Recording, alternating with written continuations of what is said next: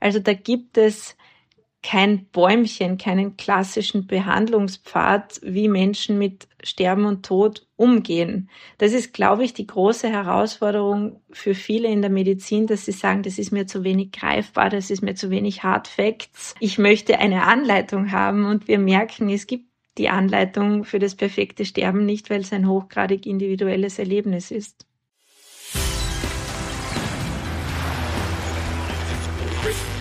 Gut zu wissen der Erklärpodcast der Tiroler Tageszeitung. Hallo und herzlich willkommen zu einer neuen Folge unseres Gut zu wissen Podcasts. Mein Name ist Renate Bergdold und heute geht es um ein Thema, das im gesellschaftlichen Diskurs immer noch ein Tabu ist. Es geht ums Sterben. Die Palliativmedizinerin Eva Masel, die gerade ein Buch zu diesem Thema geschrieben hat, erklärt mir, wie es ist, auf einer Palliativstation zu arbeiten, wie man sterbende Menschen unterstützen kann, warum man sich selbst auch mit seiner eigenen Sterblichkeit auseinandersetzen sollte und was am Ende des Lebens wirklich zählt. Bevor wir aber in ein spannendes Gespräch über Leben und Tod einsteigen, gibt es wie gewohnt fünf Fakten zum Thema, die gut zu wissen sind. In Österreich sterben jährlich rund 90.000 Menschen. Im Jahr 2022 starben rund 34 Prozent der Verstorbenen aufgrund einer Herz-Kreislauf-Erkrankung, fast 23 Prozent wegen Krebs und knapp 7 Prozent wegen Covid. Für den Sommer 2023 hat Statistik Austria Ergebnisse der wöchentlichen Sterbefälle den Temperaturdaten von Geosphere Austria gegenübergestellt. Zeigte sich, dass während der Hitzewelle die Zahl der Sterbefälle tendenziell auf höherem Niveau lag. Allerdings sterben im Sommer generell weniger Menschen als in den durch verschiedene Infektionswellen beeinflussten Wintermonaten. 2022 lag die durchschnittliche Lebenserwartung für Männer bei 78,99 Jahren und für Frauen bei 83,73 Jahren. Damit stieg sie bei Männern leicht an, während sie bei Frauen nahezu unverändert blieb. Bei beiden Geschlechtern liegt die Lebenserwartung jedoch weiterhin merklich unter dem Niveau vor Beginn der Corona-Pandemie. In der letzten Woche des Jahres 2022 gab es wieder einen deutlichen Anstieg der Sterbefälle in Österreich, nachdem die Zahl der Verstorbenen im Herbst 2022 noch unter dem Niveau des Vorjahres gelegen hatte. In der vorletzten Dezemberwoche starben mit 2257 Personen mehr Menschen als in jeder anderen Kalenderwoche des vergangenen Jahres. Ich begrüße jetzt meinen heutigen Gesprächsgast Eva Masel, die mit ihrem Buch Gut gelaufen Einblicke in das Leben und Arbeiten und auch Sterben auf der Palliativmedizin gibt. Hallo und herzlich willkommen an meinen heutigen Gesprächsgast, Frau Dr. Eva Masel, Palliativmedizinerin aus Wien. Sie haben ein Buch mit dem Titel Gut gelaufen zu dem Thema Palliativmedizin geschrieben. Wenn man von Palliativmedizin spricht, klingt das nach einem Beruf mit besonderen emotionalen Herausforderungen, sage ich mal. Wie kam es Sie denn eigentlich dazu, diesen Beruf zu wählen? Ja, also ich glaube, dass die wenigsten Menschen geboren werden und sich denken, ich möchte einmal Palliativmedizinerin werden oder Palliativmediziner.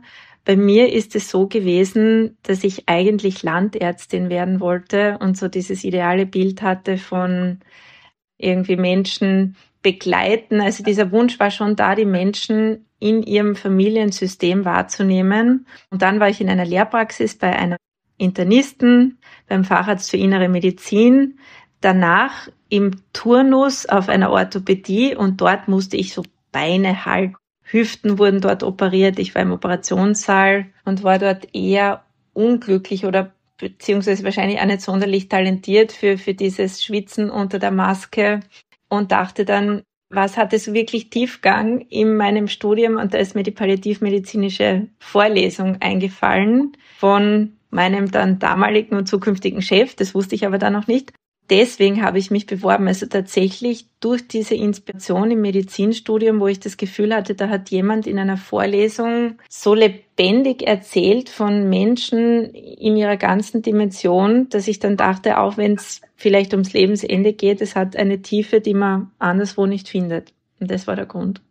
Die Tiefe findet man übrigens auch in Ihrem Buch, ist mir beim Lesen aufgefallen. Da haben Sie sehr eindrücklich beschrieben, dass das Leben auf der Palliativstation oft keine Zeit lässt für den Tod. Sie haben das so schön geschrieben, oft jagt das Leben den Tod. Wie kann man sich denn so eine Palliativstation überhaupt vorstellen? Man hat da so düstere Bilder im Kopf. Ist denn das wirklich so? Die hatte ich auch. Also das möchte ich nicht leugnen. Ich hatte auch meine Bilder, meine inneren Bilder von einer Palliativstation, die schon auch besetzt waren mit, da geht sehr viel um das Lebensende, da geht sehr viel um Trauer, sehr viel um Abschied. Wenn man sich so bildlich vorstellt, kann man sich so ein bisschen so vorstellen wie auf einem Schulskikurs. Es ist immer ein bisschen Drama, irgendwer stürzt, irgendwer ist vielleicht unglücklich verliebt, irgendwer ist vielleicht traurig, aber trotzdem tun alle das Beste, um eine gute gemeinsame Zeit zu haben. Und auf einer Palliativstation ist das Leben sehr präsent, es ist sehr viel Freude da, es ist sehr viel Wertschätzung für den Moment da. Und die Menschen, die dann kommen auf so eine Palliativstation, sagen immer, es ist einzigartig, es ist anders als woanders. Was es genau ausmacht, ist nicht so genau, glaube ich, zu erheben. Ich sage immer, es ist die Magie der Gruppe. Auf einer Palliativstation arbeiten so viele verschiedene Menschen aus unterschiedlichsten Berufsgruppen und jede, jeder versucht das Beste zu geben für diese Menschen, die doch meistens nicht freiwillig kommen und meistens kommen, weil sie schwer krank sind und meistens auch genau mit denselben Ängsten und Vorbehalten kommen. Aber was ich wirklich immer wieder erlebe, ist, dass die Menschen sagen, hätte ich mir nie gedacht, dass das so super ist, auf einer Palliativstation zu sein. Hätte ich das schon früher gewusst, hätte ich mich nicht so gefürchtet. Und deswegen habe ich auch das Buch geschrieben, einfach um darüber aufzuklären, dass das alles gar nicht so schrecklich und so traurig ist, wie man glaubt, dass aber natürlich auch viel traurige Inhalte da sind. Das möchte ich gar nicht leugnen, wenn Menschen schwer krank sind. Wenn Menschen, die gerne noch länger leben würden, sterben möchten, ist das auch traurig und das wollen wir auch nicht wegleugnen. Aber wir wollen es auch nicht die ganze Zeit präsent machen, sondern wir wollen einfach versuchen, einen guten Umgang damit zu finden und das ist für jeden Menschen was anderes. Anders als woanders ist schon ein gutes Stichwort. Es gibt ja, glaube ich, einige Menschen, die haben das schon erlebt, wenn sie zum Beispiel Angehörige im Krankenhaus verloren haben, dass ihnen der behandelnde Arzt die Todesnachricht sehr holprig mitgeteilt hat. Man denkt ja immer, dass gerade Ärzte mit dem Thema Tod umgehen müssten. Warum ist das nicht so? Ich glaube, die Medizin ist schon sehr darauf ausgerichtet, etwas anzubieten. Und ich glaube, da sind immer noch so alte Bilder in uns drinnen. Ein guter Arzt ist, wer immer was im Talon hat, wer immer was herzaubert, wer immer eine Lösung findet und dann teilweise mal zu sagen, hier habe ich vielleicht selber keine Antwort oder sich auch auseinanderzusetzen mit, wie überbringe ich so eine Nachricht, beginnt ja immer bei uns selbst, beginnt bei unserem eigenen Umgang mit Sterben und Tod, mit unserer eigenen Offenheit und da glaube ich, dass es in der Medizin schon so ist, dass wir da wahrscheinlich zu wenig drüber reflektieren, auch im Rahmen unserer Ausbildung oder zu wenig Vorbilder auch haben, weil wo lernst du so etwas? Ja, du lernst es nur in einer Umgebung, in der das Thema tatsächlich auch angesprochen wird. Und ganz, ganz häufig ist es in der Medizin so, dass es erst sehr spät angesprochen wird, wenn alles schon so Feuerwehrmentalität, Feuer am Dach ist, wenn alles schon ziemlich dramatisch ist.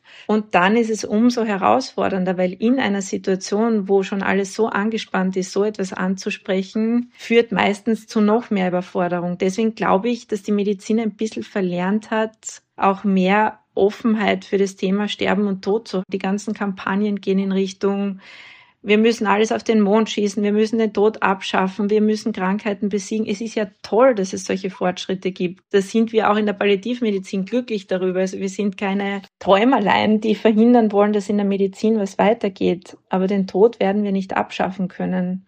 Und es fängt immer bei uns selber an und bei unserer eigenen Haltung. Ja, aber die Kampagnen wirken, muss man sagen. Es ist ja nach wie vor so, dass das Thema Tod in unserer Gesellschaft ein Tabuthema ist. Warum ist das nach wie vor so? Warum bricht dieses Thema nicht stärker auf? Es ist was hundertprozentiges letzten Endes und trotzdem ist es eine große Kränkung, würde ich auch sagen. Also man lebt dieses Leben, baut sich etwas auf, versucht irgendwie im Leben voranzukommen und dann ist der Tod natürlich meistens nicht willkommen. Auch bei vielen älteren Menschen ist es nicht so, dass die einfach sagen, ja, jetzt bin ich bereit zu sterben, ich habe mein Leben gelebt. Auch da gibt es sehr, sehr viele Menschen, die sagen, ich würde auch gern noch weitere gute Jahre haben. Ich glaube, es ist tatsächlich so, dass es noch immer ein Tabuthema ist, weil man so das Gefühl hat, wir wissen, dass es das gibt, aber mir selber hat es noch nichts zu tun. Es gibt wenige Menschen, die sich mit dem Thema auseinandersetzen, wenn sie nicht müssen. Und das ist bis zu einem gewissen Grad ja, glaube ich, auch normal. Also man wird wahrscheinlich nicht, wenn man jetzt in der Volksschule sitzt, jeden Tag über Sterben und Tod nachdenken. Das hat auch seine Gründe und seine Berechtigung. Aber prinzipiell glaube ich, so wie wir uns mit immer mehr Themen konfrontieren in der Gesellschaft, die herausfordernd sind, dass es wichtig wäre, sich gerade dann damit auseinanderzusetzen, wenn man nicht so schlecht beieinander ist oder wenn noch nicht so Feuer am Dach ist und immer wieder im Leben ein bisschen über die eigenen Werte, Wünsche und Ziele nachzudenken und das auch zu besprechen mit seinen Lieben. Was man eigentlich, wenn es mal so weit ist, es ist ja meistens doch weiter weg, was man dann erwarten und sich wünschen würde. Und das geht eigentlich ganz einfach. Und wenn man es tut, klingt jetzt vielleicht blöd, aber es macht tatsächlich auch eine Art von Freude, sich darüber Gedanken zu machen, weil man draufkommt, dass man sich selber so viele Fragen noch nicht gestellt hat. Und es bewegt etwas in einem und das ist auch eine Art von Lernprozess, der eigentlich sehr förderlich ist. Auf der Palliativstation hingegen machen sich die Menschen sehr wohl sehr viele Gedanken über den Tod. Was sind denn da generell für Vorstellungen vom Tod, die es so gibt? Es gibt sehr viele unterschiedliche Vorstellungen von Sterben und Tod. Oft resultiert das aus der eigenen Biografie, aus der eigenen Familie, aus den Erfahrungen, die man selbst mit Sterben und Tod gemacht hat. Ein Mensch, der schon älter ist, hat wahrscheinlich schon mehrere Menschen beim Sterben begleitet. Ein Mensch, der noch jünger ist, hat da noch nicht so viele Erfahrungen gemacht. Und bei uns auf die Palliativstation kann man ab 18 Jahren kommen. Also Palliative Care ist nicht nur etwas für ältere Menschen, sondern gibt auch schon für Kinder Kinder Palliative Care, den Kinderpalliativbereich. Es kommen teilweise unterschiedlichste Vorstellungen. Manche Menschen sind religiös und glauben an ein Leben nach dem Tod. Manche Menschen sind agnostisch und sagen, ich habe für mich noch keine Antwort gefunden. Manche Menschen sind atheistisch und sagen, ich glaube an gar keinen Gott. Manche Menschen glauben eher so an die Medizin und sagen, ich lege mich in ihre Hände, ihr werdet schon wissen, was zu tun ist, wenn ich im Sterben liege. Also da gibt es kein Bäumchen, keinen klassischen Behandlungspfad, wie Menschen mit Sterben und Tod umgehen. Das ist, glaube ich, die große Herausforderung für viele in der Medizin, dass sie sagen, das ist mir zu wenig greifbar, das ist mir zu wenig Hard Facts. Ich möchte eine Anleitung haben und wir merken, es gibt die Anleitung für das perfekte Sterben nicht, weil es ein hochgradig individuelles Erlebnis ist. Wie ist es eigentlich generell, wenn man Menschen, Sie haben ja jetzt gerade die jungen Menschen auch angesprochen, wenn man Menschen erklären muss, dass sie austherapiert sind, dass es keine medizinischen Möglichkeiten mehr für sie gibt? Jetzt haben Sie schon ein Wort, ein Wort genannt, das wir immer auf unserer palliativen Watchlist haben, ja, austherapiert. Also wir, wir versuchen immer solche Wörter, die so bedrohlich sind, auch zu vermeiden. Natürlich wird es oft gesagt in der Medizin, sie sind austherapiert. Das tragen die Menschen dann so ein bisschen vor sich her und sagen, ich bin austherapiert, schauen Sie, ich lebe immer noch. Wir versuchen es so zu machen, mit jungen Menschen zum Beispiel, dass wir nicht sagen, ihre Therapie wird abgebrochen, sie bekommen jetzt keine, sage ich mal, beispielsweise Chemotherapie mehr, keine gegen den tumorgerichtete Therapie mehr, sondern wir ändern sozusagen das Therapieziel, so dass die Leute nicht das Gefühl haben, man nimmt ihnen etwas weg, sondern dass man ihnen sagt, wir sind immer für sie da und auch wenn wir die Erkrankung nicht mehr behandeln können, gibt es noch sehr viel zu tun, können wir sie unterstützen und nicht nur auf einer körperlichen Ebene, dass man sagt, dass Menschen so aktiv wie möglich am Leben teilhaben können. Das wünschen sich die meisten Menschen, dass Menschen eine gute Symptomlinderung haben. Auch da versuche ich immer eher Linderung Steuerung als Kontrolle zu sagen, weil wir haben vieles nicht unter Kontrolle, dass man über Ängste spricht. Wer ist ihnen wichtig? Wer soll an ihrer Seite sein? Wo möchten sie sterben? Wenn wir diese Dinge nicht ansprechen, sind schwerkranke Menschen von sich aus oft nicht mehr in der Lage, von sich selbst aus die Dinge anzusprechen. Aber wenn wir ein bisschen anleiten und in der Planung helfen. Es klingt jetzt blöd, aber wir Menschen sind planende Wesen und auch was unser Lebensende betrifft, können wir einiges mitorganisieren. Nur das sollte halt vorzugsweise nicht in einer Krisensituation passieren, sondern es sollte in einer Situation passieren, wo die Menschen auch ein bisschen Kraft haben, darüber nachzudenken, was sie eigentlich wollen. Weil ich glaube, das können wir alle ganz ehrlich von uns selber sagen, wenn wir gerade vor Schmerzen an die Decke gehen, können wir nicht gut organisieren. Das heißt, wir handeln ein bisschen nach diesem Grundsatz Worst first. Das bedeutet, das, was am schlimmsten ist, das gehen wir als erstes an. Und wenn jemand starke Schmerzen hat, versuchen wir zuerst die Schmerzen zu lindern und dann wirklich die Zukunft zu planen und ein Therapiezielgespräch zu führen, ein Zukunftsgespräch, wo die Werte, die Wünsche und die Ziele der Menschen in den Vordergrund gestellt werden. Und wo wir in der Medizin auch einmal lernen, uns zurückzunehmen und den Menschen wieder ein bisschen ihr Leben, ihren Charakter, ihre Wünsche überhaupt zurückzugeben, in dem Sinn, dass sie dazu angeregt werden, darüber nachzudenken. Weil Sie es jetzt gerade auch angesprochen haben, Dinge, die man nicht sagen sollte. Es passiert auch häufig, dass gerade nahe Angehörige dann unbeholfen sind mit ihren Worten. Die wollen vielleicht helfen und sagen aber Dinge, die letztlich vielleicht verletzend sind oder nicht zur Situation passen. Wie findet man denn überhaupt die richtigen Worte? Es ist schon ein Stempel für die Menschen. Also ich bin palliativ und palliativ kann so vieles heißen. Es können viele Lebensjahre sein, das kann eine begrenzte Lebenszeit sein. Also was ich meistens schon erlebe, ist so hängende Mundwinkel nach unten, wenn das Wort palliativ aufkommt, weil es auch ein Fremdwort ist. Es kommt eigentlich von dem Mantel, von umhüllen und bemänteln. Und es gibt tatsächlich Studien, die gezeigt haben, wenn man es umbenennt und wenn man zum Beispiel in Bezug auf Krebserkrankungen sagt, supportive Krebstherapie, dann kann es die Gesellschaft besser annehmen, so dass man sich schon überlegt hat, soll man das Ganze rebranden, soll man es umtaufen. Ich glaube nicht, dass das der richtige Weg ist, weil dann diskutieren wir drei Monate später wieder über die neue Begrifflichkeit. Es geht eher darum, den Leuten zu sagen, was ist da drinnen, nicht nur was steht da drauf. Und wenn Sie jetzt das Wort hernehmen, Rehabilitare, Rehabilitation, dann heißt es eigentlich wiederbefähigen. Und wenn ich sage, ich gehe auf Rehab, dann sagen die, die Verwandten, die Angehörigen für mich, super, super, du gehst auf Rehab, das ist ja total positiv. Wenn man sagen würde, man geht auf eine Palliativstation, haben die meisten das Gefühl, da geht man zum Sterben hin, weil die Gesellschaft auch nicht weiß, dass das Ziel einer palliativen Betreuung sehr häufig die Entlassung nach Hause ist oder in eine andere gute Betreuung. Das kann ein Hospiz sein, das kann ein Heim sein, das kann eine Einrichtung sein, wo Menschen gut aufgehoben sind oder das eigene häusliche Umfeld. Was man auf keinen Fall machen sollte, meiner Meinung nach, ist, dass man die Leute immer so betrauert, die schwer krank sind und sagen, ah, du Arme und schrecklich und jetzt dann auf die Palliativ. Davon haben die Menschen einfach überhaupt gar nicht. Die meisten Menschen, die krank sind, wollen jemanden an ihrer Seite haben, der das bis zu einem gewissen Grad mittragen kann und aushalten kann. Das überfordert aber das Umfeld logischerweise, weil das lernt man nicht in der Schule. Wie betreue ich einen schwerkranken Menschen? Und da würden wir uns als Palliativteam auch wünschen, dass wir gesehen werden als ein unterstützendes Element, als ein begleitendes Element und nicht nur als eine schwarze Türe, die irgendwann am Lebensende aufgeht und wo dann alles andere, was vorher da war, plötzlich nicht mehr da ist. Also wir sind parallel da, parallel zu den anderen Teams, parallel auch zu einer gegebenenfalls sogar heilenden Behandlung sind wir auch da, wenn es starke Symptomlast gibt. Und ich glaube, da braucht es noch sehr, sehr viel Aufklärung. Und Menschen, die schwer krank sind, sollen auch sich das Recht herausnehmen, einfach einmal zu sagen, du, wenn du die ganze Zeit mich betrauerst und mir nur einen guten Ratschlag nach dem anderen gibst, der mich eigentlich überfordert, dann würde ich mir von dir jetzt eigentlich wünschen, eins, zwei, drei, was ganz anderes. Also, dass die Menschen auch ehrlicher zueinander werden, weil es wird so viel um den heißen Brei herumgeredet auf dieser Welt, dass ich manchmal das Gefühl habe, wenn wir ein bisschen ehrlicher zueinander sein würden, würden wir uns einiges ersparen.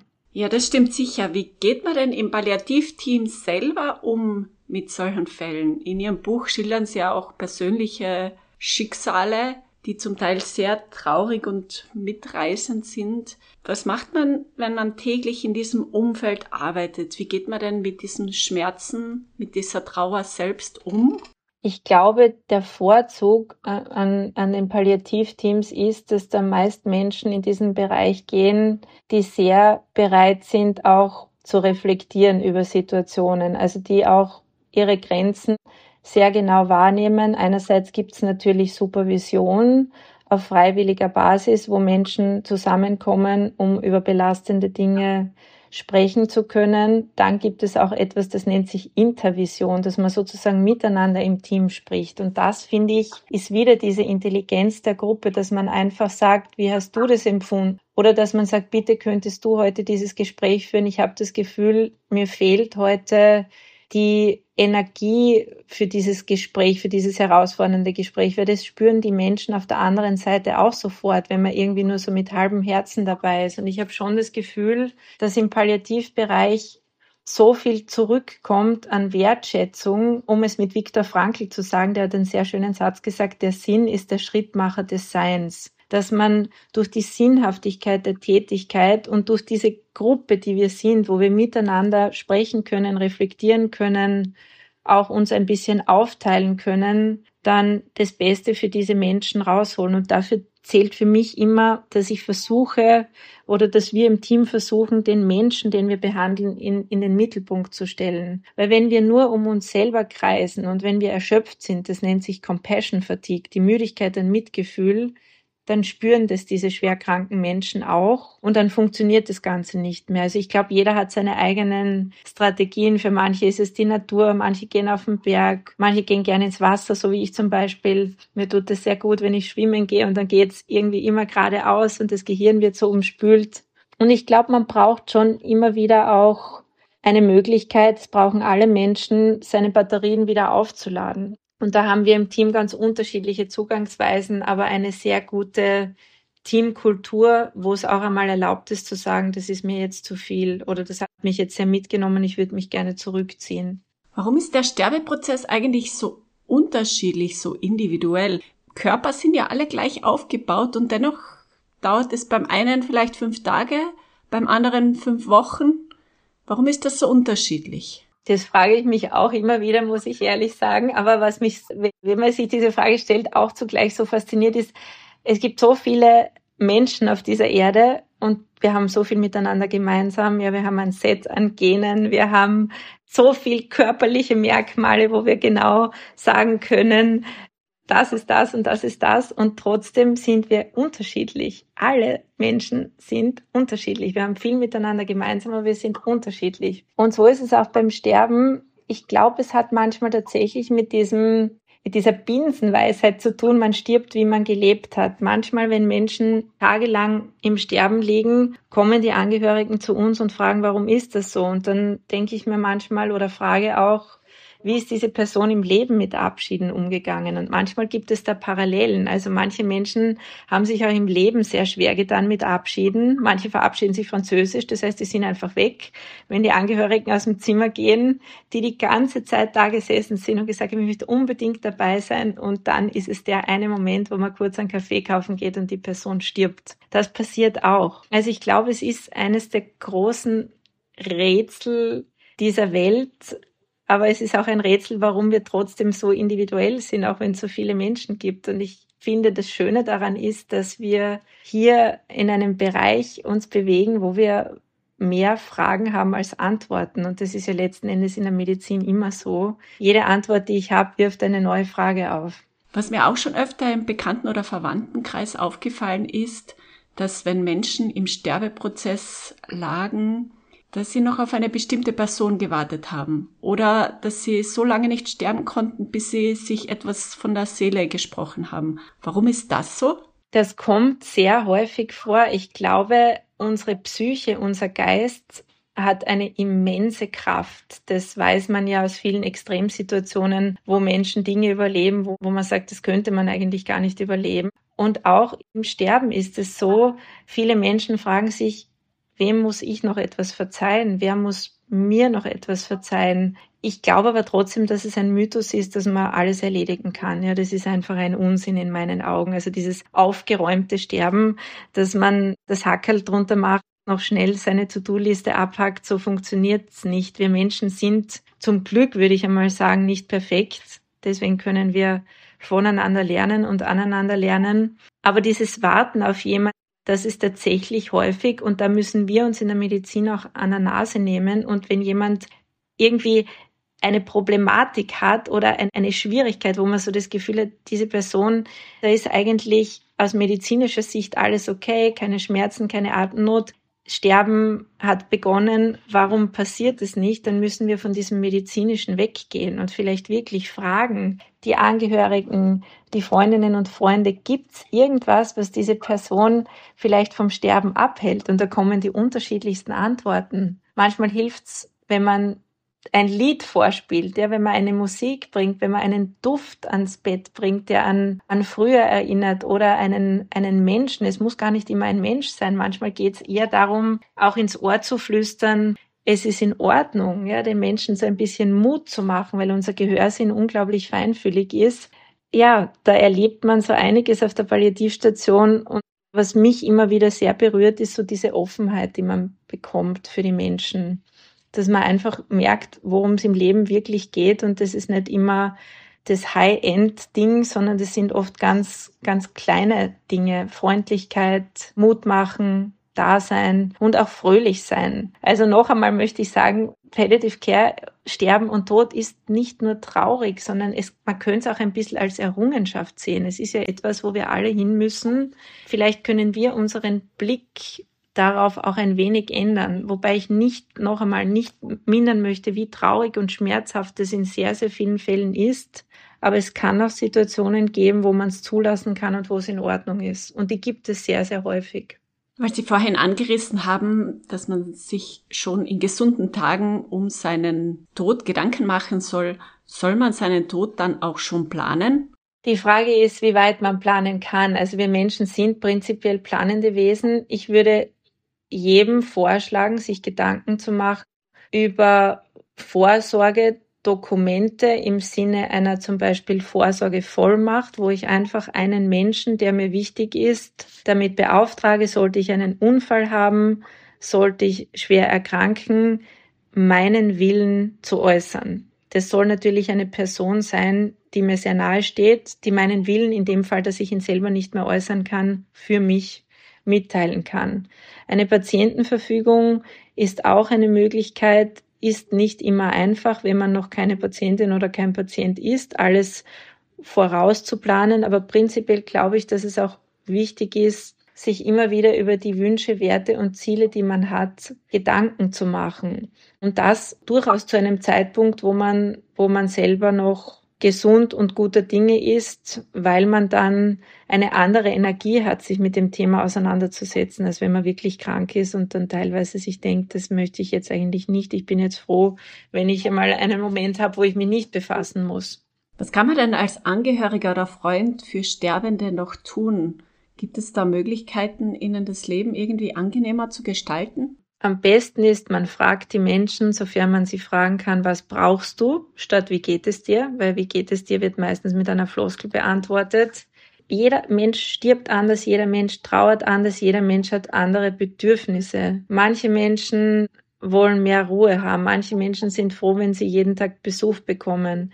Manche freuen sich über Musik, manche freuen sich über Bücher. Manche können gar keine Bücher lesen, weil sie gar nicht mal gescheit sehen können und das dann eher Stress empfinden, wenn dann irgendwer kommt und sagt, schau, was ich da für ein tolles Buch gefunden habe. Da müsste man vielleicht auf ein Hörbuch umsteigen. Also ich glaube, die ganz banale Antwort ist da sein, an der Seite sein und zwar wirklich da sein.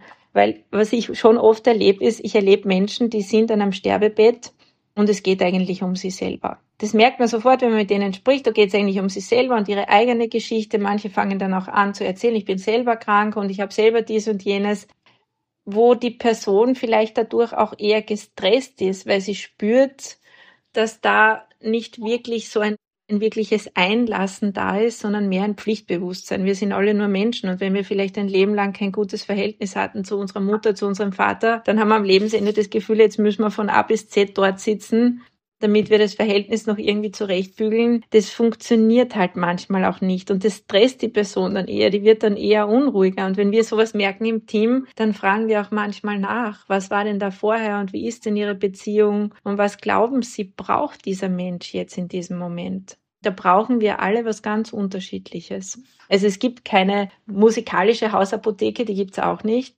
Die einen mögen Mozart, die anderen mögen Bach, die dritten mögen Heavy Metal. Und es gibt auch keine Sterbehausapotheke, wo du sagst, one size fits all, sondern man muss die Menschen individuell. Und wie ist das, wenn wir jetzt zum Abschluss kommen? Was ist den Menschen am Ende ihres Lebens wirklich wichtig? Ich glaube, in der Palliativmedizin bekommt man ja hier wirklich viel mit.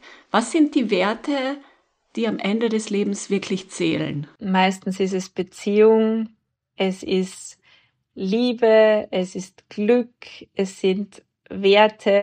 Es ist sehr, sehr selten so, dass nochmal jemand unbedingt an den Bürotisch zurück möchte, um seine ganzen Arbeitsdinge zu erledigen. Also es sind meistens wirklich die Dinge der persönlicher Natur. Wer bin ich? Was macht mich aus? Was bleibt von mir auf dieser Welt über? Wie möchte ich in Erinnerung behalten werden? Und vielleicht natürlich auch die, die großen Krisen, die es in jedem Leben gibt, leuchten auch bei vielen Menschen nochmal auf. Also es geht um die ganz großen Lebensthemen, würde ich mal sagen. Und die sind meistens emotionaler Natur und nicht so sehr einer Natur, die, die man einfach so abtun kann mit, mit Ratio. Also die Ratio ist nicht so sehr im Vordergrund, wenn es ums Eingemachte geht. Ja, das sollten wir uns vielleicht schon während des Lebens vor Augen führen und nicht erst beim Sterben. Frau Marcel, herzlichen Dank für Ihre Zeit und Ihre Einblicke in Ihre Arbeit. Das Buch verlinke ich natürlich gerne in unseren Show Notes. Große Empfehlung. Danke, dass Sie sich die Zeit für uns genommen haben. Danke Ihnen. Gefällt euch unser Gut zu wissen Podcast? Dann teilt ihn, liked ihn oder bewertet ihn in eurer Podcast-App. Das war Gut zu wissen der Erklärpodcast der Tiroler Tageszeitung.